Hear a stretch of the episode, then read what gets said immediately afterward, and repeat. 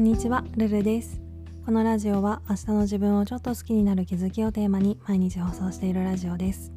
1日2回私なりの心地よい暮らしのコツや日常での気づきをお話ししています。もしよろしければフォローコメントなどお待ちしております。今回はどんなことも最初は荒削りでいいのかもというテーマでお話ししたいと思います。自分をいい方向に変えていくために日常の中に新しいアクションを取り入れる機会って誰にでもあるものだと思うんですけど新しいことって最初からうまくいくはずはないんですよね。私で言うとラジオがいい例でこのラジオ12月の頭くらいから更新を始めたのでちょうど3ヶ月くらいが経過したところなんですけど初めは本当にうまくいかなかったです。まあ今が完全な状態かっていうとそんなこともないんですけど最初はそもそも喋ることに対して声を出すのかちょっと気が乗らないなみたいな感じで。そういうメンタルブロックもあったし何を話していいかわからなくてとりあえずボイスメモも起動させて思いついたことポンポン喋ってたから編集にバカみたいに時間がかかってました。長い時は20分以上撮って実際使えるの5分ぐらいみたいなこともしょっちゅうで。ああだるいなーって思ってたんですけどそれでもなんとなくやめるのは嫌で続けてたらだんだんこんなこと話そうかなっていうアイデアが自然と浮かんでくるようになって。でまずは台本を作れるようになったことで編集の時間を短縮することができました。喋り方とか収録環境の面で言うと初めはラジオなんか撮ったことないから普段の喋り方でそのまま喋るしかなくてでもそれで撮るとめちゃくちゃリップノイズとか空調とか入るじゃんみたいな感じでまずそこの壁にぶち当たって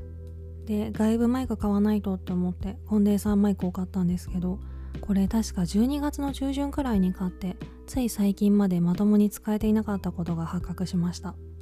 なんかリップノイズと空調とかの音どっちがより嫌かって考えた時私はリップノイズが入る方が嫌だなと思ってマイクからかなり距離を取って喋ってたんですけどそのせいでそもそもマイクが声を拾ってなかったかもってことに最近気づいて。これまでのマイク意味なかった説が濃厚でうわーってなりました。スタンド FM だと音量をいい感じに調節してくれるのでそんなに気にならないかなと思うんですけどポッドキャストは最近かなり音質と音量が変わったと思います。今は逆にマイクに近づきすぎて息を吸う音とかまで入ってるのでまた調整しながらやっていこうかなと思ってます。そんなわけでこの例はちょっと極端かもしれないけど最初からうまくいくことってほとんどないんですよね。最初は荒削りででも続けていくうちに慣れてコツをつかめるようになってきてまずはそれが日常の一部に定着してその後にクオリティも上がっていくというかこれはどんなことでも共通なんじゃないかなと思います。たとえうまくできる自信がついたら始めるって思ってでもその自信がある状態でも多分えいって勢いで始めた時とクオリティはそんなに変わらなくていつ始めたとしても最初はうまくいかないもので黒歴史っぽいものもたくさん量産しながらそのうちに慣れてきてクオリティも上がっていくものなのかななんて思ってます。なのでどんなことも最初は荒削りでそこから徐々にクオリティを上げるというか中身を埋めていくようなイメージでやっていくといいのかななんてことを考えたので今回はそんな話をしてみました。レターでの質問感想も絶賛募集中ですのでぜひお気軽にいただけたら嬉しいです。